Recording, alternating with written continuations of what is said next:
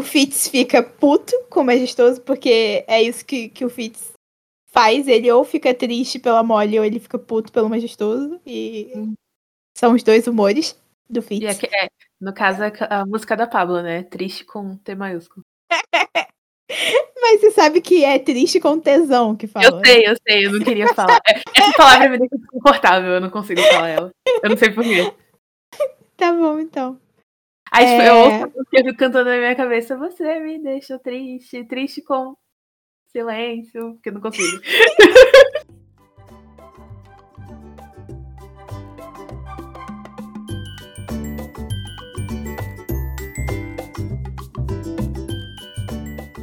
Aviso de conteúdo. O livro que vamos discutir nesse episódio fala de alguns temas pesados, como tortura psicológica e física, morte, regicídio, golpe de Estado, adolescentes sem hormonais e maus tratos animais. É uma. É bem diversa. É, escute é, com cuidado.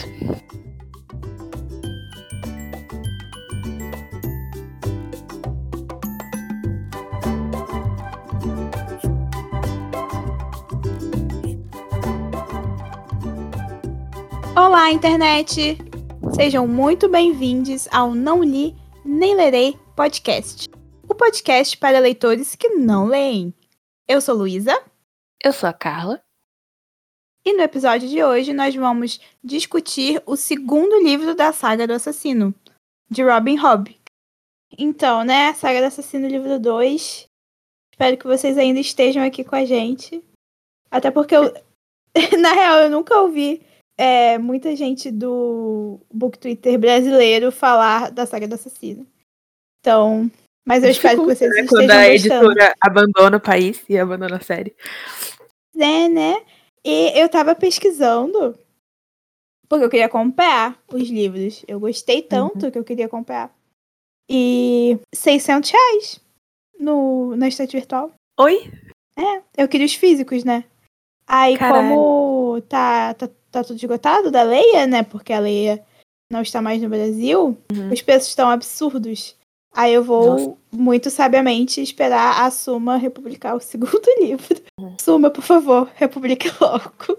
É, eu vou admitir que, quando- como quando eu comecei a ler já tinha começado a sair da Suma, eu nem considerei comprar o da Leia, porque eu acho as capas da Leia muito genéricas. Eu acho lindas. Não, é bonito, mas é tipo, exato. é eles pegaram o projeto da capa de Game of Thrones, mudaram a arte para uma arte no me- exato mesmo estilo, mudaram a diagramação da fonte um pouquinho, e é isso. Não é feia. Não tô falando que é feia. Eu só achei, tipo, preguiçosa. Sabe? Eu acho, eu quero pelo menos o terceiro da Leia, porque eu acho a capa linda. Não sei se você já viu. Já vi, já. Mas é, é uma capa do jardim e tal. Enfim, spoilers. Do- Spoiler. Spoilers para outro episódio. Esse, esse podcast é um podcast de spoilers. Mas Mas o spoiler vem na ordem calma aí. É, o spoiler vem na ordem certa. O... É, eu gosto mais da capa. O estilo que a Suma escolheu, eu gosto mais, assim. E eu achei legal Aí, a Suma. referência. Patrocina a gente. É, patrocina. Patrocina a gente, manda, manda um- uma cópia pra mim. É, eu achei muito legal eles usarem a, a cor do, dos visionários, usar o, o símbolo deles e tal, ser uma coisa mais abstrata, mas muito bonita. Uhum. Enfim, É, eu queria. Já que a gente falou de patrocínio, nós recebemos o patrocínio. Não chegou ainda, mas a gente tá gravando esse episódio do dia em que a Mar, uma amiga nossa, é, deu de presente pra gente microfones Uhum. melhores pra gente gravar esse podcast. Então, desde agora, Sim. muito obrigada, Mar. A gente te ama sim. e não sabemos o que Então- seria da gente sem você. É, talvez antes desse episódio saia um episódio já gravado com os microfones novos. Vamos ver. Porque a- a- já falei no Twitter que linearidade não é o forte desse perfil. Não, então, não é. A gente só surtou por causa de assassino e falou: vamos gravar todos os episódios de uma vez? Vamos. E aí a programação original que a gente tinha planejado foi, foi pela janela. Exato. É... Mas é Mas aquilo, é. eu não cumpri nem o planejamento da minha dissertação, vou cumprir planejamento de podcast. Exato, né? Tipo. então, não é o livro que a gente tem que falar sobre. É, né? Vamos falar sobre o livro. É... Então, a Saga do Assassino, escrito por Robin Hobb, é no... na segunda metade dos anos 90. Publicado pelo. Em... É, publicado aqui no Brasil. Primeiro pela editora Leia. A editora Leia saiu do Brasil. Agora está sendo publicado pela editora Suma. E eu li a edição da Leia. Foi mal, Suma. É, que foi traduzido pelo Jorge Candeias. Mudou o tradutor do primeiro para o segundo livro. Eu não li a E tradução. esse livro, Já, que já você é colonizada. Eu sou colonizada.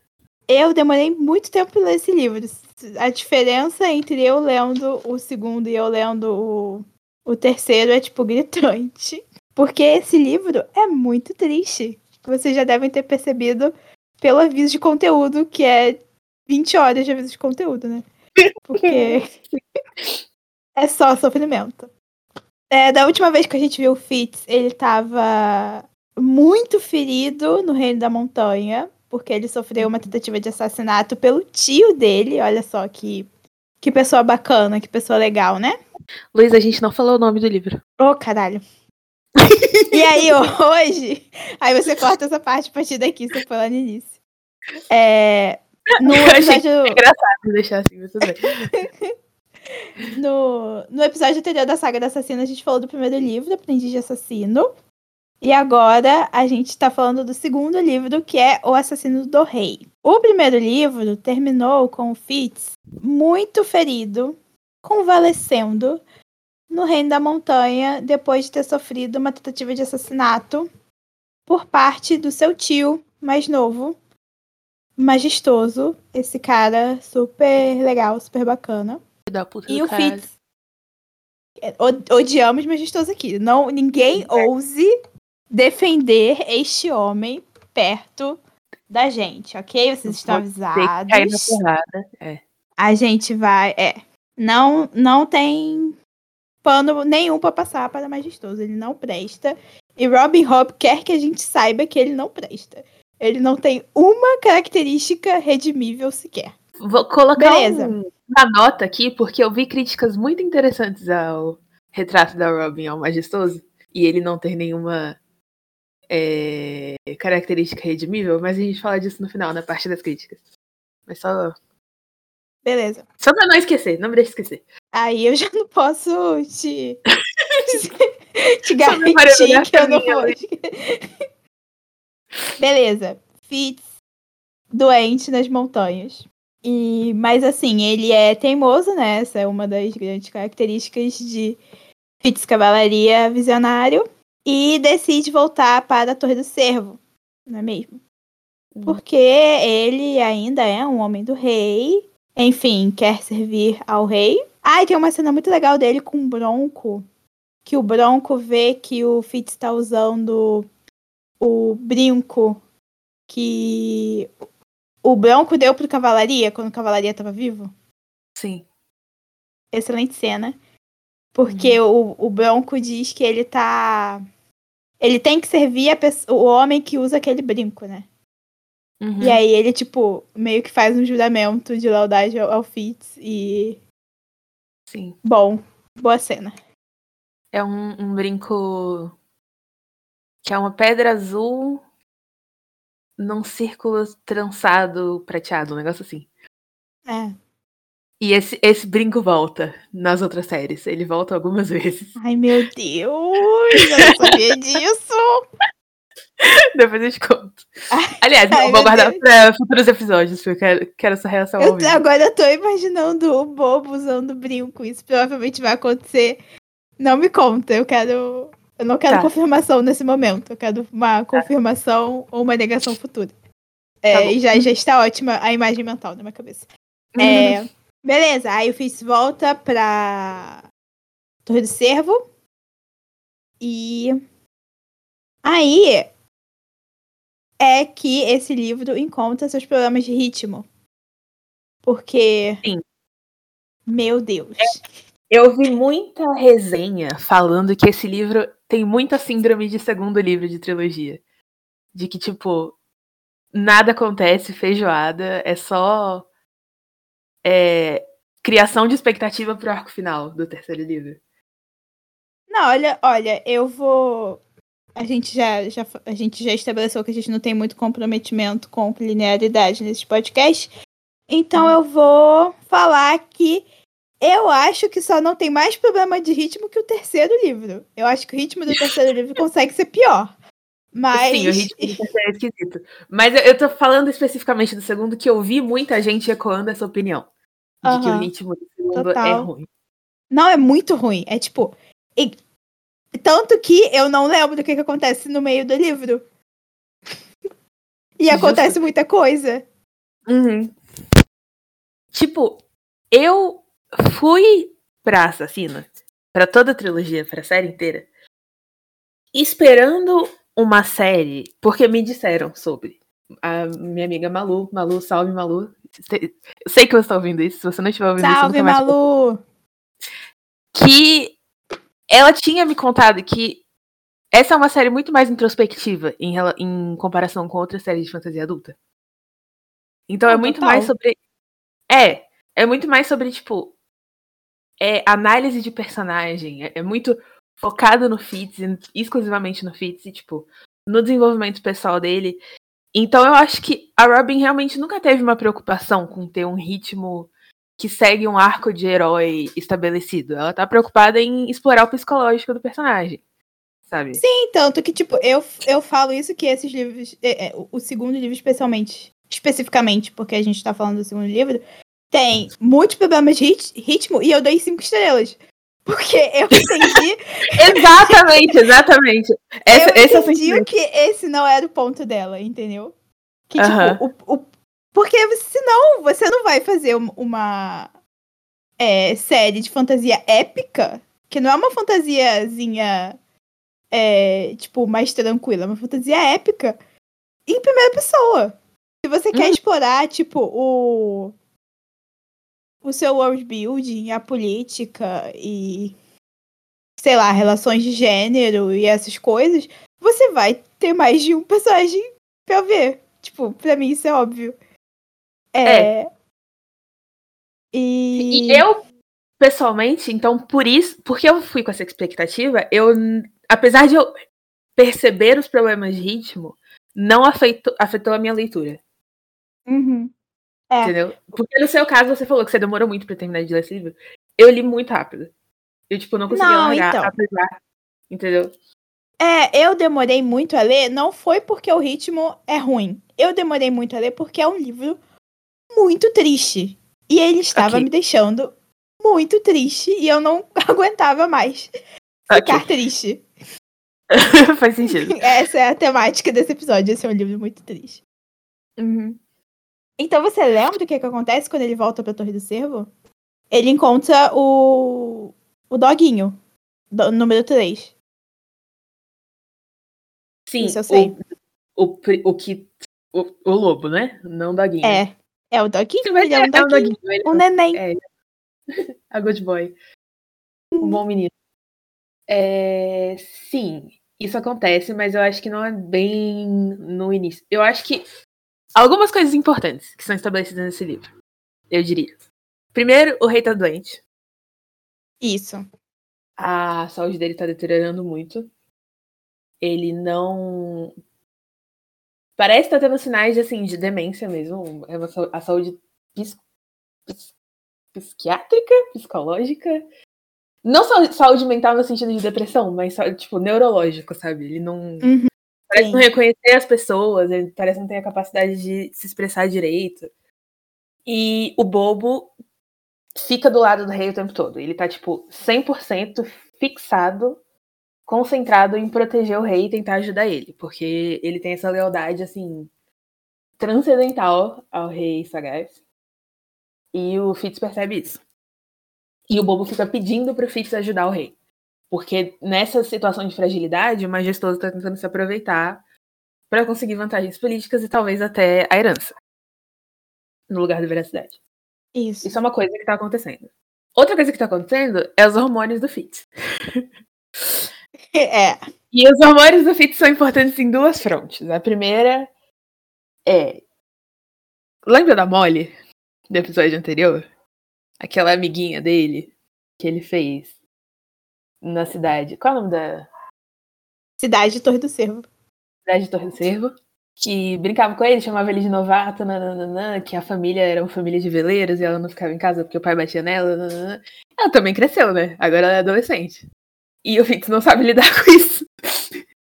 Pois é. E. Enfim, ele tem essa crush absurda nela. Está extremamente apaixonado e ele fica correndo atrás dele, dela, ele só sabe pensar na Molly. É mole pra cá, mole pra lá, mole pra cá, mole pra lá. Ele fica sofrendo porque ele perdeu uma oportunidade lá de, de ficar com ela, e aí depois ele consegue ficar com ela, e é todo um negócio. Aí tem o lado hormonal por esse lado, e tem o lado hormonal que é tipo adolescente que tá com raiva de tudo o tempo todo, sempre. Em um desses momentos de raiva, que ele tá andando na torre, na cidade de Torre do Cervo, parece ecoar com um animal que tá sendo vendido e tá enjaulado e claramente maltratado e também com raiva do mundo. Que é um lobo, é um filhote de lobo que tá sendo vendido por um cara e, tipo, ele acha esse lobo enjaulado, machucado, mal alimentado, todo sujo. E o Fitz já tá puto com a vida, tá puto com várias coisas. E aí ele, tipo, praticamente ameaça o vendedor. E a essa altura do campeonato, o Fitz é um, um menino grande, musculoso, ele, tipo, Ele é muito alto. ele é muito alto, ele treina com espada, ele trabalha no, no estábulo. E ele, tipo, apesar de jovem, ele parece ameaçador, sabe? Ele parece que ele poderia te meter na porrada com alguma facilidade. Então o cara fica intimidado. E ele leva o lobo embora. E ele fica se comunicando com esse lobo mentalmente, né? Por causa da, da manha. Só que dessa vez o Fitz está de- determinado a não criar um laço com aquele animal. Que ele já se machucou duas vezes e ele não pode fazer isso de novo. E ele também sabe que ele vai se fuder se o Bronco descobrir. Só que o bicho fica insistindo. ele leva o lobo para um barraco abandonado que fica nos arredores do castelo. E lá tem rato lobo, o lobo comer, aparecem uns esquilos de vez em quando. E ele, tipo, escapa das responsabilidades de vez em quando pra levar comida pro bicho, levar ele pra caçar. ensina- tentar ensinar ele a se virar sozinho. E isso enquanto ele tenta ficar deixando claro pro lobo que eles não vão criar um laço. De manhã. Eles não são amigos. O Fitz só tá ajudando ele pra ele não morrer. E depois que ele aprender a caçar sozinho, ele vai embora e nunca mais vai olhar na cara do, do lobo. E o lobo fica, tá bom. Até parece. Bom. Não, é, durante o livro todo fica essa luta. Esse, esse combate mental entre os dois, em que o Fitz fica resistindo e o lobo fica. Não, a gente vai ter um laço, você é meu amigo, você é minha alca- alcateia. Nós somos alcateia juntos. E não tem nada que você possa fazer sobre isso. E o Fitz fica, não! E aí, E aí? como a gente é, já contou o que aconteceu no primeiro livro, em que o Fitz teve dois cãezinhos que morreram, você fica apavorado, Sim, achando é que vai acontecer de novo. Que não é legal. Pois é.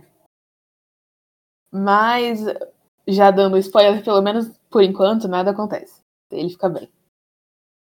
Sim, o lobo O- sobrevive, gente. Ele consegue sobreviver. Ele Yay. consegue sobreviver. E o Fitz não consegue se livrar dele. O que mais tá acontecendo em, em Torre do Cerro? Os forjados Os forjados. estão se encaminhando para a Torre do Cervo. Eles estão adentrando cada vez mais o ducado do Cervo Uhum. e parecem estar todos convergindo em direção à fortaleza. E tá todo mundo sem entender por quê, não é mesmo? Sim. Até porque E aí, é pra ser um grupo de pessoas que não tem um objetivo em comum. Então por que que eles estão, né? Isso, exatamente.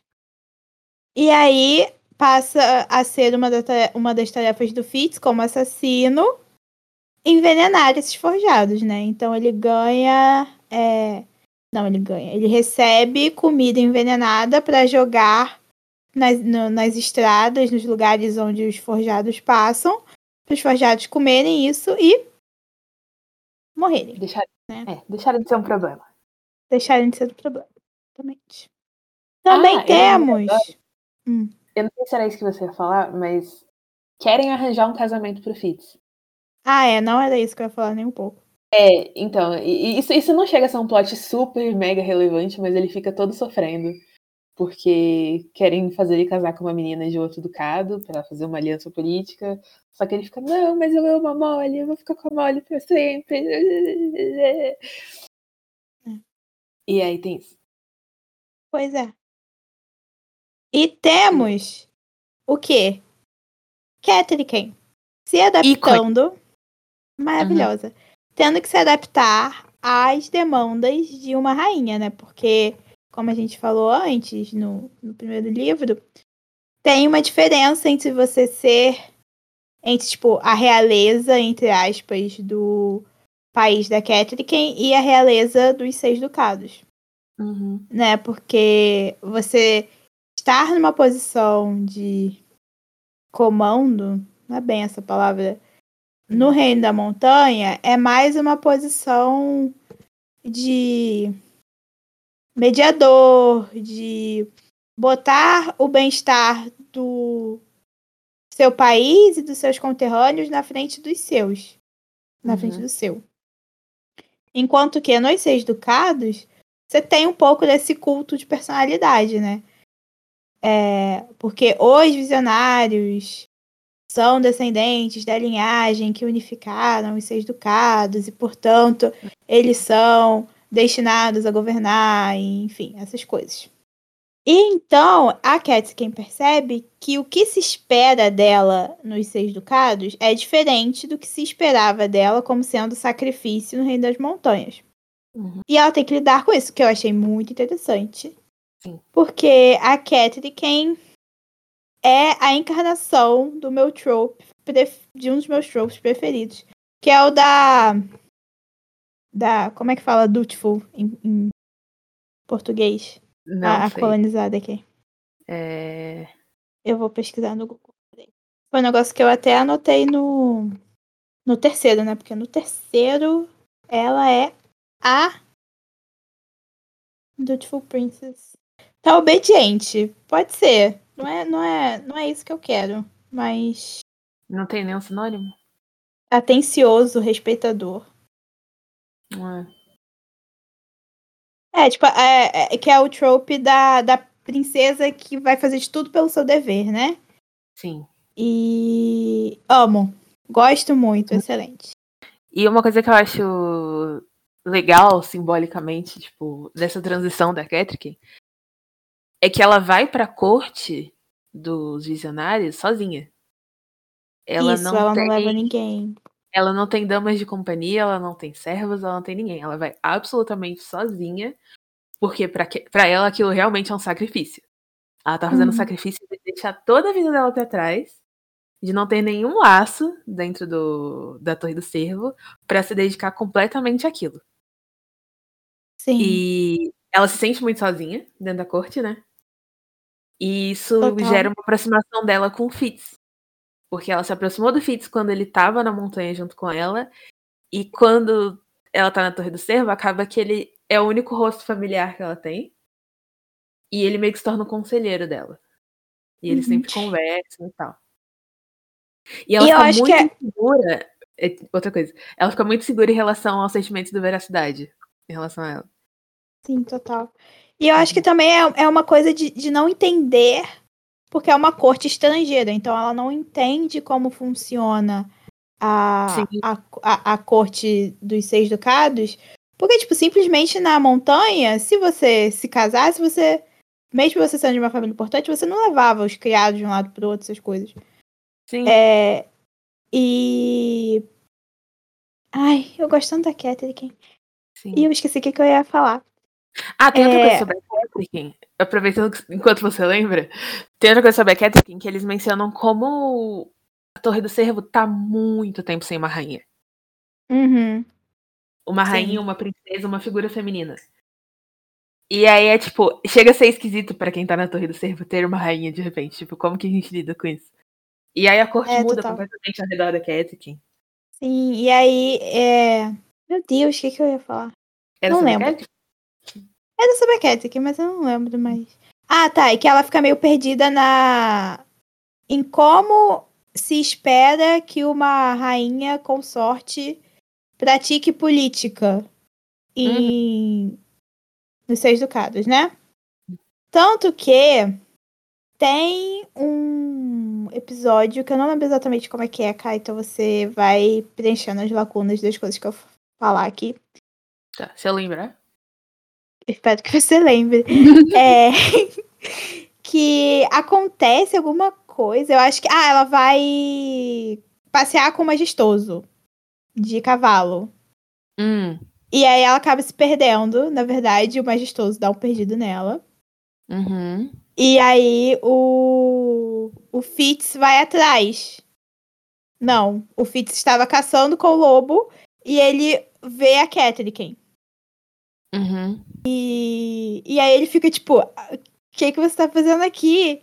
E aí ela explica que ela tinha saído com o majestoso, que não sei o quê, porque já era de noite e ela estava sozinha numa floresta com forjados uh, por aí, entendeu?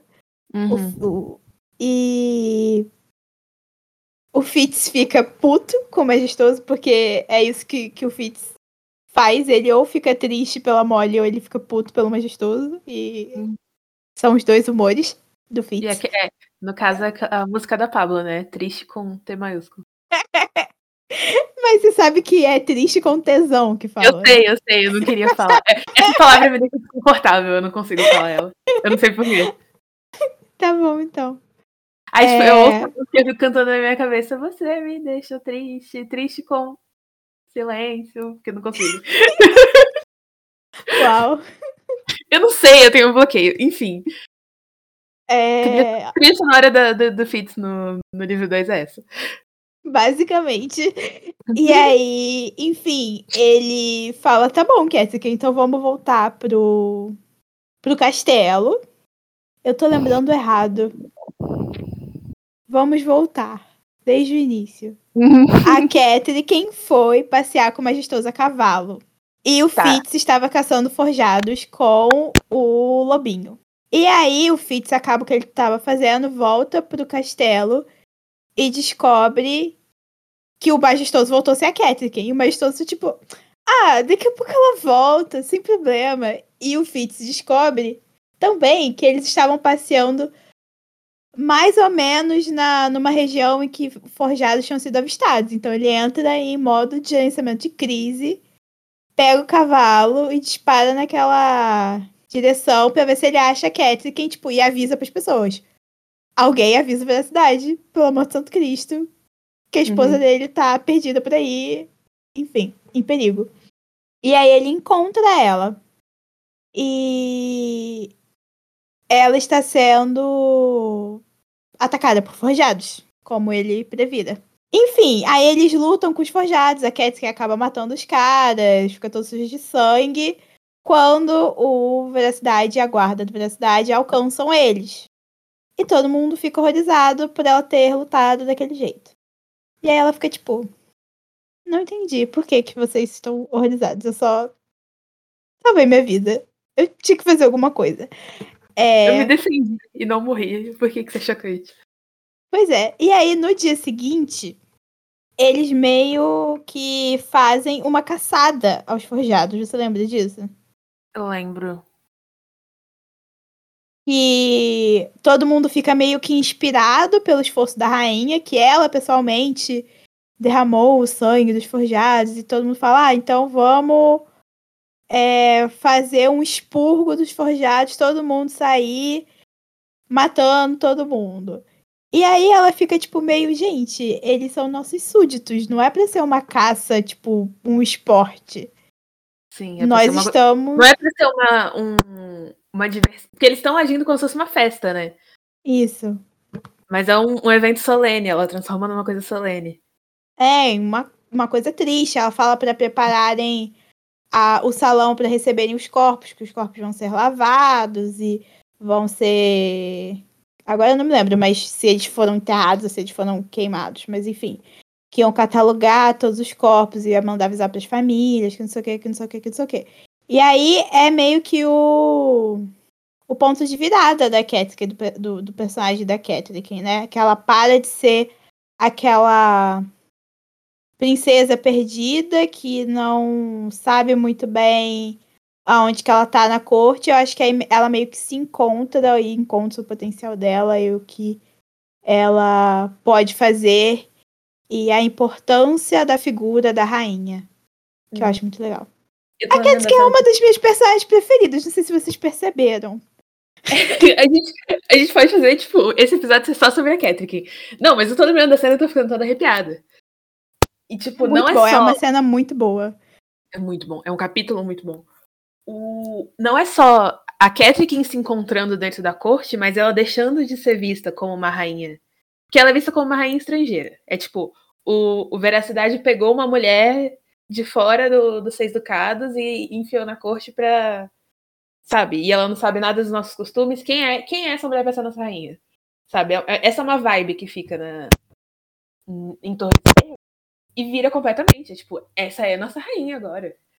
O pessoal começa a ter orgulho de ter a Catherine como rainha e, tipo, funda a guarda da rainha nessa época, né?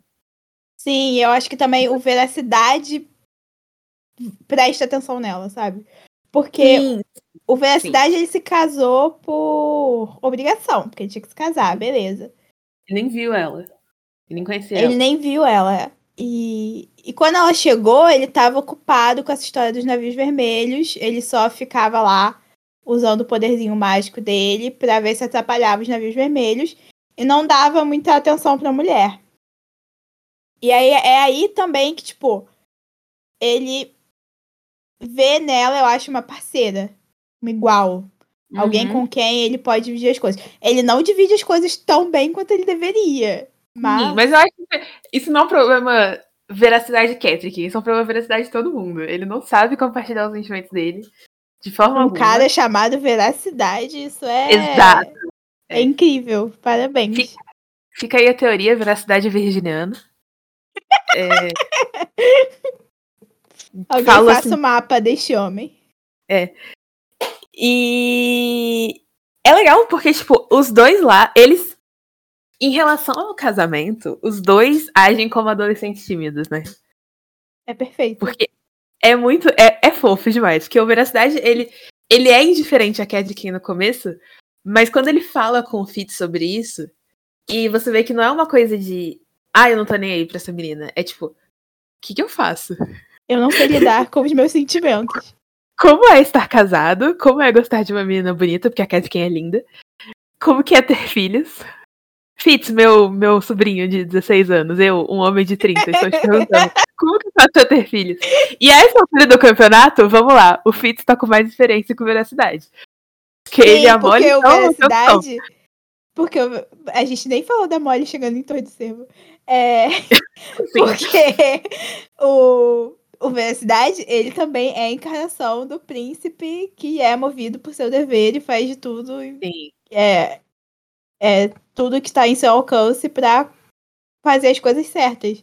Que eu acho muito legal, porque você vê que, tipo, duas pessoas é, com esse extremo senso de honra e dever e lealdade, que teoricamente são perfeitas uma para outra, não hum. conseguem se entender Exatamente. Ai. Ai. Enfim, a e Molly aí... vai pra Torre do Cervo. A vai pra Torre do Cervo. Ela, ela é contratada pela paciência, né? Que é a madrasta do Fitz. Sim, a madrasta do Fitz, a, a esposa do Cavalaria. A viúva do Cavalaria. É, ne é nesse livro que ela. É nesse livro que ele chama ela de mãe. É nesse livro que ele chama ela de puta que pariu, Luísa, eu vou chorar. É nesse livro que ele chama ela de mãe. Tá, vamos lá. Eu tô muito abalada. Eu preciso de um Oi? minuto. Eu tô muito abalada, eu preciso de um minuto. Eu tô muito abalada. Sim. Vou beber uma água. Eu tô lembrando da cena. Ai, meu Deus. Eu também, eu tô chorando. Eu nem lembro o que, qual foi a sequência de eventos que levou aquele momento. Eu só lembro do momento. Exatamente. Porque alguém droga o Fitz. Eu não Sim. lembro quem, eu não lembro por quê. Eu acho que foi o majestoso. Eu posso estar absolutamente errado. Com certeza foi o majestoso. Quem, quem mais? É, quem mais seria? Sim. E tá tendo uma festa, né? No palácio. Tá, tá tendo uma festa. E o Fitz tá drogado, completamente maluco, e ele chega no meio da festa, tipo, começa a agir que nem uma pessoa bêbada inconveniente, e a paciência chega nele, tipo, porra, moleque, se comporta, pelo amor de Deus, tá cheio de gente aqui. E ele fica, mãe! E Não, ó, eu, eu lembro exatamente do que, que aconteceu, porque foi essa cena que eu botei no meu. Na minha, no meu fio de leitura do, do Twitter. Foi assim, Ah, tá. ele tava. Ele tava bêbado. E aí. Bêbado. É, envenenado. E. É. drogado. E aí. A. A renda e a paciência chegam nele e falam: Ah, não, a gente precisa. Tipo, pra tirar ele dali. A gente precisa da sua ajuda pra mover um negócio lá no, nos nossos aposentos. Aí ele tava conversando com, com alguém, eu acho que era com uma menestrel. Aí ele fala: É. Ah, me dá licença, minha, eu preciso ajudar a minha mãe. E aí ele sai. E aí, a- a- aí ele descreve que a paciência ficou muito vermelha. E eu fiquei, tipo, a minha alma saiu do meu corpo, assim. Cara, eu não, eu não dou conta. Eu não dou conta da paciência e do, do Fitz. Aí tem mais deles, dois no futuro, Porque Carla. Tem, Você sabe tem, o tem. futuro. Assim, a gente passa uma raiva com o Fitz. Porque É, claro. ele, ele não. Ele trata. Quer dizer, não é, não é uma questão de tratar a paciência, mas ele, tipo. A paciência passa por umas coisas por causa do Fitz que ela não merecia ter passado. Ai, meu neném. Mas você vai Mas, me contar tudo. Eu vou contar tudo em futuros episódios. É, essa é a, é a melhor cena do livro inteiro. É quando o, o Fitz acidentalmente chama a paciência de mãe. Tá, Aí então tem temos- isso. Sim. E aí a paciência contrata a Molly.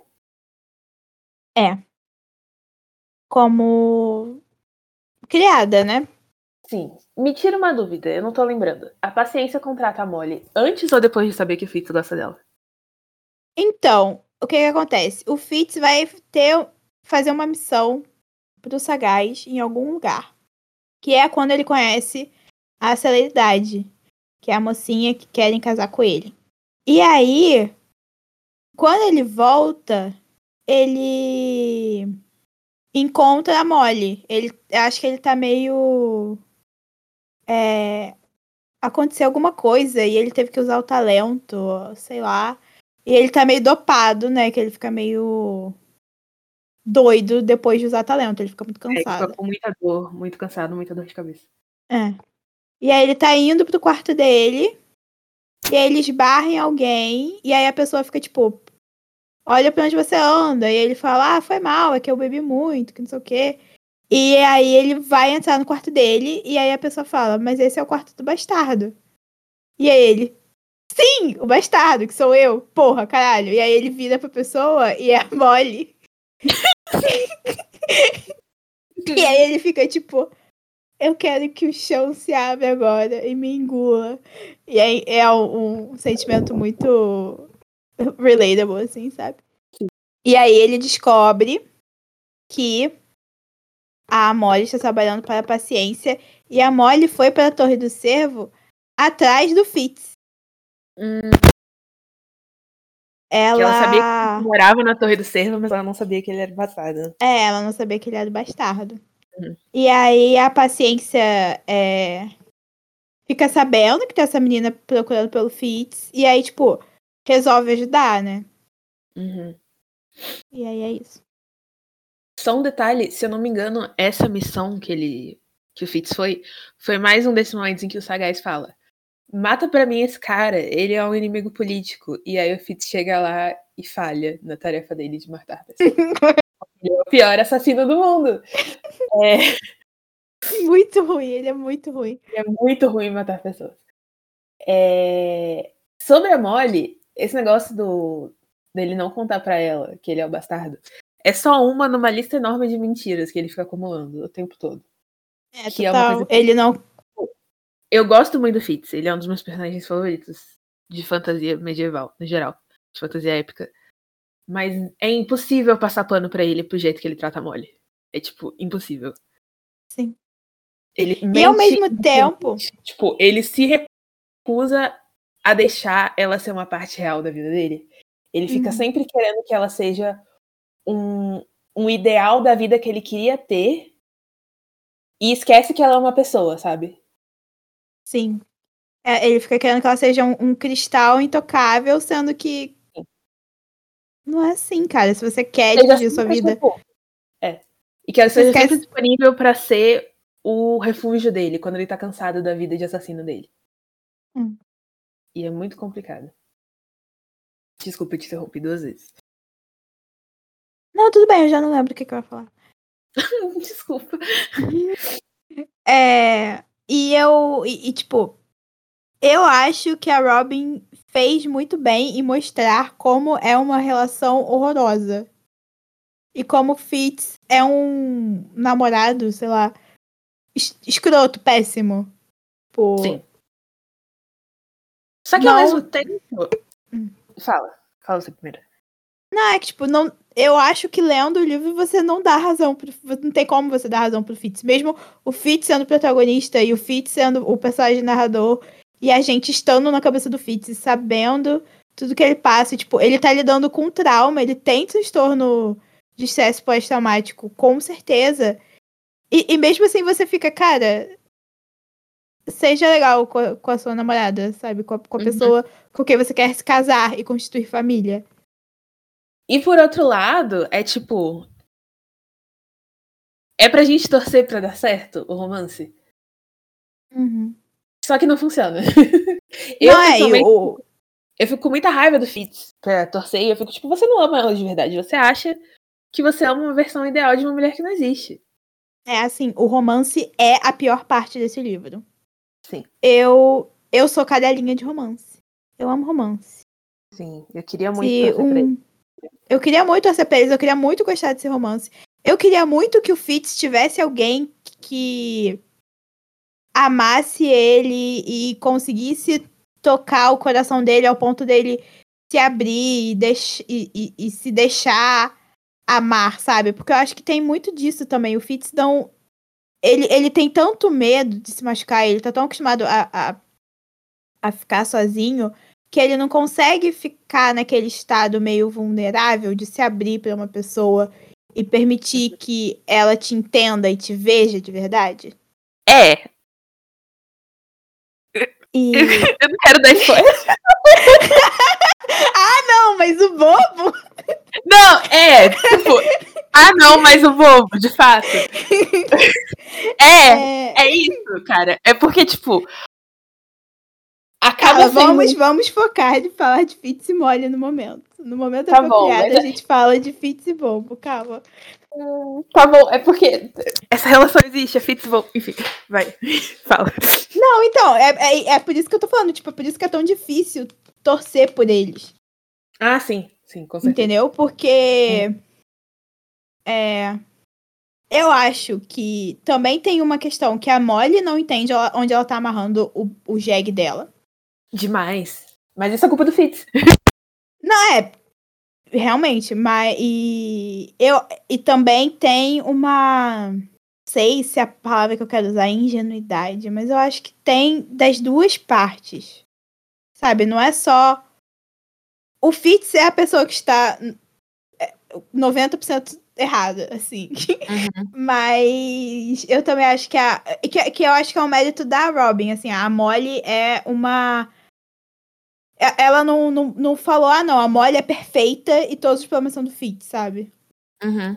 Eu acho que também Entendi. tem uma. Também tem essa complexidade, tipo, da Molly é, não entender o que, que ela tá querendo, o que, que ela tá pedindo. Porque, bem ou mal, o Fitz é o, o, o- bastardo, tipo, real, né? Ele é um, um bastardo da realeza, então ele é uma pessoa muito importante, embora o, o, o nascimento dele não seja legítimo. É essa palavra que eu queria. Uhum. É, e eu acho que legal que ao mesmo tempo ela não tem medo de se posicionar e falar, tipo, tá, a gente tá destinado ao fracasso, mas pelo menos vamos tirar o melhor que a gente conseguir desse desse nosso relacionamento. E a Molly tem seus traumas também, né? Com o pai dela e tal. que Total. atrapalha. Atrapalha super a relação, tipo, as expectativas que ela tem em relação ao Fitz. E as expectativas que ela tem em relação à própria vida. Uhum. E ao próprio... É extremamente complicado. É, não é um bom romance. São fantásticos personagens num romance que não é muito bom. São, que são péssimos juntos. O É, que são péssimos juntos. que mais? Que falta a gente falar? É, a gente não tem muita linearidade, né, esse episódio, como a gente já falou, por causa do, do ritmo ruim do livro. Rê, E aí, assim. Temos a todo, gente. Tudo isso que a gente falou tá acontecendo ao mesmo tempo. Só que é bom, tipo, elencar por tópicos pra gente não se atrapalhar. É, eu acho que ir por personagem tá, tá funcionando. Funcionando, né? Ah, a gente E- falou da Catkin, da paciência. Da eu acho que falta, falta falar do. Ah, eu, só, eu não consigo deixar de lembrar do. hum, do desconforto que eu senti lendo quando o Veracidade está com a É, eu acho que eu sei. e o Fitz. Ah, por quê? O Veracidade e o Fitz. Eles Fitz estão, é, eles estão conectados pelo talento. Porque, ah, Eles tem isso. Porque o, o Veracidade construiu os navios pra é, perseguir os navios vermelhos. Nossa, eu esqueci completamente desse ar. Aham, isso. É.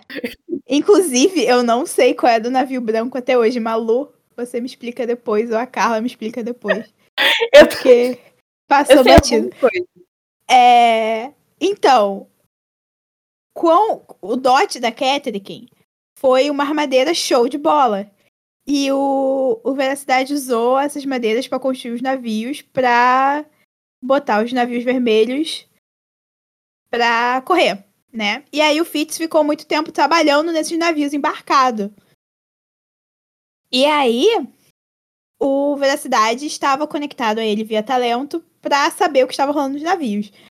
E foi um, um treino do Fitz. Pro, o Veracidade estava treinando ele para se abrir mais para o talento, porque sabemos né, que o Fritz sofreu um grande trauma no primeiro livro, que quase matou toda a capacidade dele de usar o talento. Então, Hum. eles estavam conectados por causa disso, né? Só que essa conexão ela ela meio que ficou vitalícia, não, né? Tipo, o Veracidade não se desconectava do Fitz o tempo todo. O Fitz sempre, eventualmente, o Fitz sempre diz que ele sentia o, tipo uma sementinha do Veracidade no fundo da mente dele, alguma coisa assim. Ao Então, ponto de virou o braço direito do Veracidade. Então eles precisavam estar em comunicação constante. Isso. Perfeito. Porque o Veracidade Mas- não confiava no círculo dos talentosos que tinham sido treinados pelo Galeno, né? Que era o professor que quase matou o Fitz. E que o Veracidade mata. O Veracidade suga, drena toda o, todo o talento do Galeno e mata ele. É, É, Foi uma coisa que aconteceu no último livro. isso foi uma coisa que aconteceu no primeiro livro que a gente não falou no episódio do primeiro livro. Mas Eu, eu, o Galeno morreu. Agora, agora vocês estão sabendo.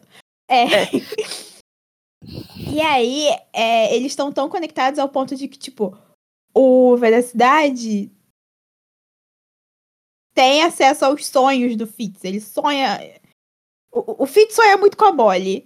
E aí o Veracidade fica, quem é essa garota que você não para de sonhar com ela? Você não para de pensar nela, pelo amor de Deus. Não aguento mais. e... Não aguento mais acordar no meio da noite. Sim, suando. E aí eu fiquei, eu tô muito desconfortável. É que eu acho que era a intenção. É, Sim, eu preciso desconfortável, mas é muito. Ah, tá, é tipo, eu queria esquecer, mas tá, tá impresso no meu cérebro, sabe? é, e aí o, o Veracidade fica tendo esses sonhos do Fitz com a Molly. E também uma vez o quando o Veracidade está com a Catherine, né? É, Não só o leito conjugal. Exato. E o Veracidade fica pedindo dica de, de namoro pro Fitz, que ele não faz ideia do que fazer. E aí, E aí, não, então, mas o, o Velocidade está com a Catskin no leito conjugal e o Fitz está com a Molly ao mesmo tempo. E aí, tipo, fica meio que confuso as coisas na cabeça do Fitz, sabe? Ele não sabe mais assim É, aí direito tu- que ele tá beijando. E aí, é muito. e aí depois ele encontra a Catherine e ele não consegue olhar na cara dela. Pois é. Muito bom. É muito E- desconfortável, mas é muito engraçado. Sim, e aí quando a gente leva em consideração os eventos do terceiro livro, que vocês vão ouvir em breve, piora, tipo, 20 mil vezes. O Ai. que mais que tem, Carla? Se a Catherine Fala do bobo aí. Não, se a Catherine soubesse metade das coisas que acontece em relação a Fitz... Nossa, ela matava o Velocidade. Não, ela ia ficar... ela deve ficar tipo, onde foi que eu fui amarrar meu burro? Que Outra que não sabe, outra que não sabe onde foi amarrar o Jack dela, coitada. Nossa, coitada. Mas, Mas Catherine, vai, Carla, fala. Fala. Fala do bobo. É, fala do bobo. Go off. Gosto. Que o, o bobo nesse livro continua sendo um grande mistério. Ele ainda é uma grande interrogação. Mas ele tem, se eu me engano, se eu não tô, tô lembrando corretamente, né? Ele tem alguns momentos em que ele dá umas, umas dicas sobre que, que ele tá fazendo ali, quem ele é. E ele menciona, tipo, que o destino dele e o destino do Fitz estão entrelaçados. Que o Fitz é o motivo pelo qual ele tá ali. Mas ele acaba não aparecendo tanto porque ele tá muito dedicado a cuidar do Sagaz. Porque ele sabe que o Majestoso tá planejando alguma coisa e o Majestoso odeia o Bobo. Muito. E ele é muito legal ao Sagaz, então ele tá, tipo, 24 horas por dia no leito de morte, basicamente, do Sagaz. Protegendo ele, cuidando dele, pedindo pro Fitz ajudar. Ele e o Fitz chegam a brigar por causa disso, porque, tipo, o Bobo fica meio que ressentido que o Fitz não tá priorizando ajudar o rei dele o suficiente. Mas eles se aproximam durante esse livro, tipo. Passou uma moto aqui. Moto, moto, moto, moto, moto. Moto, moto, moto, moto, moto. É, eles se aproximam bastante durante esse livro, justamente nesse esforço conjunto de manter. Basicamente, manter o trono longe das mãos do majestoso. Porque ele tá lá com seus planos malignos e alguém tem que fazer alguma coisa contra. E. O Fitz também, tipo, acaba. Como que é a palavra? Ignorando, tipo, deixando de lado, sabe? Sei. sabe? Ele acaba deixando de lado o, fi- o bobo um pouquinho porque ele tá tão focado na Molly. Só Então tem eu acho que realmente tem muita coisa acontecendo. É, tem muita coisa Tem- acontecendo, mas tipo, É, e aí ele acaba não priorizando o bobo, realmente. sim. E aí existe um ressentimento e tal, e tipo, o bobo também tá se tornando um adolescente a essa altura do campeonato, então ele tá com sentimentos muito à flor da pele. E tipo, com o benefício do da visão futura, porque eu sei o que acontece não só no terceiro livro, mas depois, eu fico pensando em como o bobo devia estar se sentindo rejeitado e ignorado pelo Fitz, que era uma pessoa que ele tem um afeto tão grande por. É, Enfim, ele dá umas dicas sobre, tipo, o destino dele está entrelaçado e o, o Bobo estar ali por causa do Fitz. E que é uma coisa esquisita, né? Porque até a gente sabe, o Bobo estava ali antes do Fitz chegar na corte. Então, ele chega a chamar o Fitz pelo que se torna o título dele, que é o Catalista. Catalisador. Catalisador, isso, desculpa. Que é uma coisa que se repete com o lobo. Porque. E aí, Luísa, eu vou pedir a sua ajuda. Porque quando o Fitz e o lobo estão conectados a tempo suficiente, e aí, tipo, a essa altura o Fitz já desistiu de lutar contra o laço, e eles estão ligados profundamente. O lobo revela o nome verdadeiro dele. Até então, o bicho não tinha nome. O, o chamava ele de quê? De filhote? Lobito. Lobito? Lobito, sério? É fofinho, né? Eu achei fofinho. Eu amei. É, aí ele chama ele de. Ele dá o nome de. Qual era o nome? Olhos da Noite? O nome do lobo?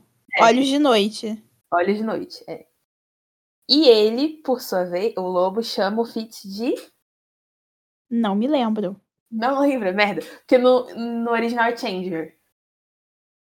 Então. é Alterador. Alterador, é. É tipo catalisador, só que, enfim, changer. Enfim, aí o lobo e o bobo juntos começam a dar pra gente uma noção de que o Fitz é uma pessoa importante para além de ser um visionário. De que tem alguma coisa sobre ele, assim, transcendental, que é importante. A gente não sabe como que o bobo sabe disso. A gente sabe que o bobo é esquisito. É... Eu acho que o Fitz chega a perguntar para ele, tipo, de onde você veio? Quem é você? E o Bobo fala que ele veio de um, de um lugar muito, muito, muito ao sul, que, tipo, sequer tá mapeado nos mapas do que existem nos Seis Ducados. E ele veio porque ele tem que cumprir uma missão e essa missão tem a ver com Fitz. E ele sabe disso desde que ele se entende por gente. Enfim, é, é, é, se eu estou me lembrando corretamente, é mais ou menos esse o arco do, do Bobo no. Antes do clímax, esse é o arco do Bobo. Ele se aproxima da Catrick um pouquinho também, mas não muito. Ele tá realmente muito focado nos sagaz durante esse livro. É porque a, a Cat quem acaba também se aproximando dos sagaz, né? É, sim. É muito doloroso esse livro, tipo, no geral. Esse livro é triste. É... Mas é doloroso ver o quanto o bobo se dedica aos sagaz. E como é. Tipo... Inclusive, eu nunca entendi por quê. É, eu também. Essa, essa lealdade extrema. Eu também não entendo muito, não. Eu acho que tem muito a ver com, tipo, ele chegou na cor de criança e o Sagaz era a coisa mais próxima de um pai que, pai que ele tinha. Para mim é isso, sabe? Numa corte que todo mundo despreza ele. O Bobo é absolutamente desprezado, ninguém aceita ele, porque ele é uma, uma criatura esquisita. Ele não é nem humano, então é complicado. Mas tipo, é triste ver ele assistindo uma pessoa que ele ama tanto definhar e querendo fazer alguma coisa não poder, sabe? E dá para perceber a, tristeza enorme que cerca o bobo durante todo o livro, que é trágico, né? Porque é pra ser um personagem cômico. Mas ele parece que ele definha junto com, com o Sagaz. Eu amo o bobo. ele, ele e a Catrick, então, ali no, no meu top 2. Eu gosto eu muito do Fitz gente... também. Eu gosto muito Fitz. Eu gosto muito de muita gente, assim. Eu gosto muito do Olhos de Noite, ele é perfeito. O Olhos de Noite é muito bom. Ele é muito bom. Ele fica falando, ele fica falando, o jeito que ele fala da Molly é muito engraçado. É muito desconfortável, mas é muito engraçado. Não, ele no assim, terceiro livro, ele tá. o Olhos de Noite do terceiro livro, ele tá muito sassy e é tudo pra mim. Sim. Mas enfim, eu acho que. É... Há quanto tempo a gente tá gravando? Já deu uma hora. A então vamos nos encaminhar pro final. É, a gente tem que falar o, o que acontece no final, porque a gente tem que se encaminhar para os eventos. É. é. Basicamente, o majestoso quer poder e ele tá dando seu jeitinho. A gente sabe que tem um curandeiro que é leal ao, ao majestoso que tá cuidando do sagaz. Uhum. E dá a uhum. entender que os remédios que ele tá dando tá fazendo a situação do sagaz piorar. Isso. E é tudo um plano ah. do. Ah. Ao mesmo tempo, o. Veracidade e a Catrick, eles chegam à conclusão de que, tipo, da última vez que os navios vermelhos estavam assolando os Seis Ducados, o Rei Sabedoria pediu a ajuda dos antigos, que são um, um é, uma raça uma entidade, um bagulho muito doido que ninguém sabe explicar exatamente o que, que são, porque eles são meio que folclore essa altura do campeonato. Mas o, há muito tempo atrás o Rei Sabedoria viajou para além do Reino da Montanha e conseguiu a ajuda dos antigos para expulsar os salteadores vermelhos dos Seis Ducados. A Ketriken tem um mapa que tem meio que uma trilha é, o mapa parece ter sido o mapa usado por esse rei. Então tem o caminho para alcançar os antigos. E aí o Veracidade fica: Ah, então eu vou lá bater na porta dos antigos e pedir ajuda deles, porque eles prometeram que ajudariam a gente de novo se a gente precisasse. E aí o desgraçado pega a roupinha dele, debaixo, põe debaixo do braço e vai pro puta que pariu do Reino da Montanha Enquanto o irmão mais novo dele está planejando um golpe de Estado. Sim. E aí, o que você faz quando você tá tentando roubar o trono e o príncipe herdeiro foi embora? Você pega a oportunidade. Exatamente. Eu acho bom apontar que a Cat quem tá grávida quando o Versailles vai embora. É, ela não sabia que ela tava grávida quando ele vai embora. Sim, mas aí Ela ela... descobre pouco tempo depois, mas ela, É. ela tá grávida.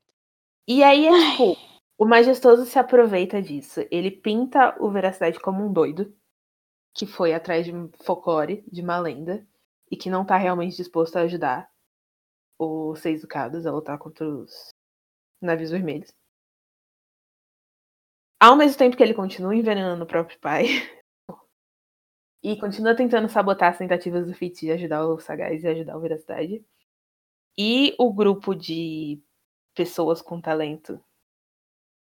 Eu não sei se esse é o termo certo. Círculo. O círculo é de pessoas com talento que tá ativo na corte, que foi treinado por Galeno, tá na mão dele. Então, o Veracidade vai embora e as condições são perfeitas pro majestoso tomar o poder. É, para encurtar a história, o ao mesmo tempo que o majestoso está tentando executar o plano dele, o Fitz está tentando impedir. E as coisas se desenrolam de forma que o Sagaz morre, o Fitz tenta provar, enquanto o Fitz está tentando provar que o majestoso está planejando alguma coisa, não dá certo, o Fitz simplesmente sai matando todo mundo do círculo, quem ele consegue, e o majestoso consegue capturar o Fitz e fazer parecer que foi ele que matou o rei. Porque o, o Fitz, ele tava planejando. O majestoso resolveu mudar a corte de lugar. Ele ia abandonar. é, ele ia abandonar a Torre do Cervo, que fica num ducado costeiro, e ia para um ducado do interior, que é o ducado da família da mãe dele. Ele ia mudar a corte de lugar. E aí o Fitz sabia que isso ia dar merda, né? Uhum. Então ele planejou pra é, meio que fugir com a Catkin e o rei. Pra eles irem pra montanha, ficarem com a família da Catherine. E aí o Fitz ia ficar em Torre do Cervo, controlando o cervo e lutando contra o- os navios vermelhos até a velocidade voltar. Só que dá errado. Tipo, Dá muito errado. monumentalmente errado. Porque o Fitz descobre que eles tinham espiões, né? Tipo, a, uma criada da Catherine estava espionando e contou tudo pro, pro majestoso. E é, é bem triste, porque essa criada era uma criança. Uhum. E é tipo, como. Era igual o Fitz no livro anterior. Uma criança de 10 anos que ficava fazendo as coisas por um adulto sem saber direito o que estava fazendo. Sim. E que ninguém suspeitava, porque é uma criança. Ai, muito Mas triste. O. Todo o negócio de mudar o... a corte de lugar era meio que, tipo. Um grande sequestro, né? Era pra fazer a Catherine e a Sagaz de, de reféns, basicamente. Sim. E aí nisso o Fitz fica com o pé atrás. Tem o Breu, né? O Breu existe. O Breu ajuda o Fitz em todos os planos dele. É. Pronto, mencionei o Breu. o Breu. Rota, Ele estava lá. Breu por episódio, ele tava lá. Eu não gosto daquele velho. É, Ah, e a, a Molly e o Fitz terminam. A Molly sai do. Da, da Torre de Cervo, né? uhum. Ela fala que, que ela encontrou alguém. é, Como é que ela fala? Ela fala que encontrou Alguém. alguém mais importante que o Fitz, né? Que Sim. tem mais importância pra ela que o Fitz. E ela vai embora. Vamos embora. Fitz fica triste, com tesão. É... e no meio de toda essa bagunça também, de, de golpe e tal, é... o Bobo foge junto com a Catherine, né? O Bobo e os Olhos da Noite. Os dois juntos ajudam a Catherine a fugir. Sim. É... Todo um plot do Cavalaria, Paciência e Bronco. A gente deixa isso pra depois. É... Porque assim, não é tão importante, Não é né? importante, eu só acho bonitinho. É... É. Eu, eu não comprei. Eu achei que o romance ia ser Bronco e Cavalaria, não Bronco e Paciência. Na minha cabeça, Mas. Oi? Na minha cabeça era um trisal. Um trisal que nunca foi. O trisal que deveria ter sido. Não, então, mas. é, Enfim, não vou falar sobre isso porque a gente já tem muito tempo de episódio. Sim, desculpa, É, Só Se vocês quiserem me perguntar amor. sobre isso no Twitter, eu falo pra vocês, mas enfim. É. É, eles fogem. É. A, a e o Bobo fogem, né? Porque o Sagaz morreu, então, assim, Uhum. não fugiu. E o Fitz é pego. Ele mata dois membros do círculo, que foram a- os membros que assassinaram o Sagaz, porque eles estavam é, sugando o talento do Sagaz, então eles estavam também sugando a força vital do Sagaz, ao, ao ponto de que o Sagaz ficou tão fraco que ele não resistiu e foi, né? E, é, e aí ele tá completamente desembestado. Ele tá, tipo, todo coberto de sangue, indo pra um salão que, tipo, tá tendo um baile, e aí todo mundo fica chocado, e o rei tá morto, e. Assim, um inferno, gente. É Um caos. muito. É um caos. E, tipo, não pega bem pro Fitz. De, de forma alguma. Pois é. É, É. Acaba sendo muito fácil pro majestoso fazer parecer que foi ele Uhum. que matou ele. Fica, porque ninguém entende o talento. Sim. Aí o Fitz fica, ah, não, mas eles estavam sugando o talento do rei, todo mundo fica tipo. Que? Isso é o que o uma pessoa que matou o rei que ele e, e- e não quer ser presa diria, sabe? Exato. Ele é pego, Mas enfim, ele é pego. ele é torturado. Muito.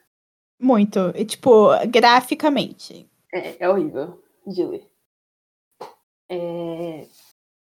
E nisso, é... o Bronco Ai, vai ajudar. E quando a paciência vai visitar ele. Não, não. Calma, cala a boca. Quando, a- quando a paciência. Redacted. que é pro próximo, mas é, é perto. É bem no comecinho.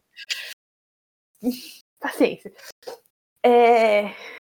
Paciência vai visitar ele, o Bronco vai visitar ele, e ele e o Bronco montam um plano. Porque existem lendas de que pessoas com a manha podem trocar de corpo com os seus animais, né? É, Ou transformar transferir a consciência, né? E ninguém tem Tá, certeza se isso é verdade, mas eles resolvem testar a teoria. Porque de uma forma ou de outra o Fitz vai morrer ali dentro. Daque- daquele, daquela masmorra, eles sabem disso, não tem escolha. Enfim, é, a gente não tá entrando em detalhes, mas o. O que o, o que o Fitz passa naquela masmorra é inacreditável, assim, é surreal. É, é tipo. É, tipo. Ai, gente, é. É muito difícil. É difícil de ler, é difícil de imaginar. Uhum. É tortura física, psicológica, é tipo, ele, Sim. ele no final ele é uma sombra de uma pessoa, assim, de tanto que ele sofreu.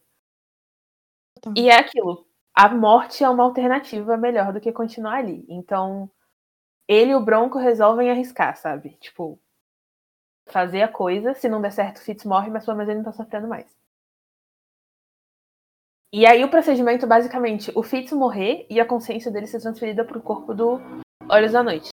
O Bronco consegue é, trazer escondido o veneno pro Fitz. Uhum. Toma o veneno, morre. e acorda. Ele fica na Lobo. de. É, ele acorda lobo. E depois ele acorda na cova dele. Com o bronco. Nossa, de- é. É, o, porque aí tem um capítulo que é o Fitz Lobo, né, narrando. E Hum. aí ele ele narra, tipo, aí ele fala que o Bronco chamou ele, e aí é, até a cova. Ai, gente, é muito difícil esse capítulo. É muito difícil. Que tipo, ah, aquela aquela coisa quebrada e ai, Sim. ai, Robin, É, ele vou te mandar a como- conta da psicóloga. E, enfim, no o último capítulo de Assassino do Rei é o Fitz voltando pro corpo dele. Uhum. Né? E aí o, o livro acaba. Sim. Só que ele ficou é... tanto, tipo, tanto sendo torturado quanto no, no corpo do lobo, ele não ficou tanto tempo assim no corpo do lobo. Mas foi tempo suficiente de que, tipo, ele mal é uma pessoa. Quando ele volta. Uhum. Ele tá mal funcionando. É bem doloroso de ler. Sim. Eu acho que. Ah, eu só tô, tô lembrando como é difícil esse uhum. último capítulo. E é, e é um capítulo muito bem escrito. Sim. De um jeito que você realmente consegue é, você, você, sente muito daquilo que o, o, o Fitz está falando e você. E, e, ele é lobo, né? E, tipo, a coisa do lobo, diz Robin, diz Fitz, é que o, o, os lobos e, tipo, dá a entender que os animais selvagens, no, no geral, eles não têm muito essa dimensão de futuro, eles vivem no presente. Uhum. E o uhum. Fitz, ele é muito ansioso, né? Então ele sofre muito por, por conta do futuro, as coisas que vão acontecer no futuro. Então, quando ele tá. A consciência dele tá misturada à consciência do Olhos de Noite, ele meio que se liberta um pouco dessa ansiedade. E aí, uhum. ao mesmo. E aí você, você fica até torcendo para ele continuar assim, sabe? É, voltar a ser humano é doloroso pra ele. É difícil. Nossa, eu tô lembrando de uma fala do Volvo em outro. Ah! Dou. A, a, grande lição do, da história do Fitz é ser humano é muito difícil. É melhor ser qualquer coisa, menos humano. Né? E bom, com essa. Com esse final feliz, a gente encerra Assassino do Rei. Ah, eu ia. No começo eu falei. Moto, moto, moto, moto. No começo eu falei, pra você não me deixar esquecer, sobre uma coisa que eu queria comentar do Majestoso. É... Ah, sim. Comente a coisa majestosa. Eu não lembrei, você viu, né? Você que lembrou sozinha. É, eu lembrei sozinha. Parabéns pra mim, vou dar um tapinha nas costas. É... E o Golka? o... Isso é um comentário que eu vi no Tumblr. Então, assim, é o Tumblr. Mas que a Robin tem um pouquinho um padrão de colocar homens que não são particularmente masculinos numa luz negativa. E o Majestoso é um sinal disso, sabe? Porque ele é todo vaidoso e ele não é um guerreiro e, tipo, tudo que ele faz é na base do esquema e da manipulação. Ele nunca consegue nada por honra ou por. Tipo, é como se existisse alguma coisa negativa no extremamente feminino? Hum. É, uma, uma coisa que me irrita muito sobre uma. Eu não fiz essa análise baseada em, em gênero necessariamente. Hum. Mas uma coisa que me irritou muito no Majestoso é porque todos os outros personagens da Robin, eles são complexos e tridimensionais. E o grande vilão da série Sim. é uma folha de papel. Ele é uma folha de papel. Ele não tem profundidade nenhuma, ele não tem. Tipo, o máximo de conflito que ele tem é, é aquilo que o, o Bobo conta pro Fitz, que. A, da, da mãe dele. Sim. Da mãe do majestoso, que, tipo, que morreu e ela morreu. Eu entendi que ela morreu de overdose de alguma coisa. Eu também entendi. Não sei se isso é canônico, mas eu entendi que ela morreu de overdose. Eu sim. É. E ao ponto do majestoso achar que na real foi o sagaz que mandou envenenar a esposa. Uhum. E aí isso fudeu com a cabeça dele. É. Ele, ele, Mas, ele tipo, é faz sentido, né? Com, com isso e com a posição dele de, de mais novo. É. É basicamente a grande coisa dele, esse ressentimento. Sim, mas. Cara, é, é, é um negócio que, que, que, me incomodou, sabe? Todos os personagens são tão ricos e tão complexos e o majestoso, ah, eu sou ruim porque minha mãe morreu. É, é um problema, concordo.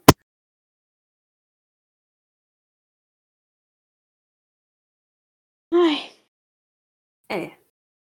Mais uma coisa que eu, que, que eu gosto, não gostando, eu gosto porque mais me deixa triste, é que a, a Robin, ela faz o Fitz sofrer coisas assim, indizíveis, mas ela não se afasta de lidar com as consequências desse trauma. Sim. Que é uma coisa que a gente nem sempre vê. Sim, porque o normal, o típico de fantasia épica, é o protagonista sofrer pra mostrar como ele é forte.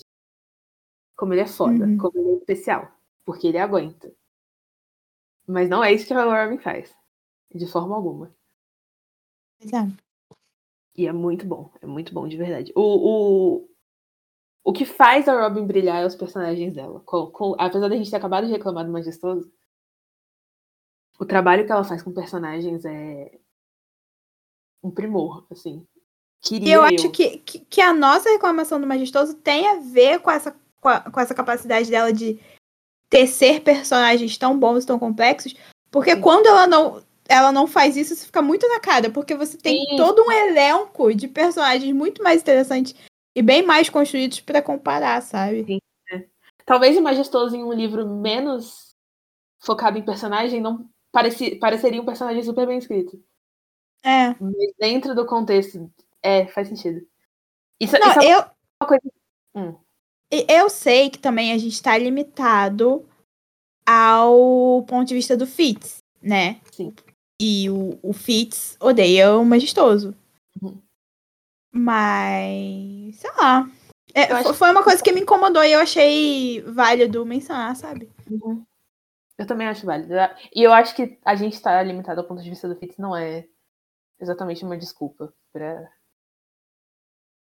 Uhum. pro É. Majestoso ser um personagem preguiçoso comparado com os outros.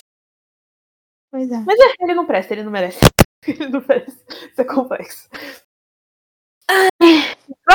Concluir então.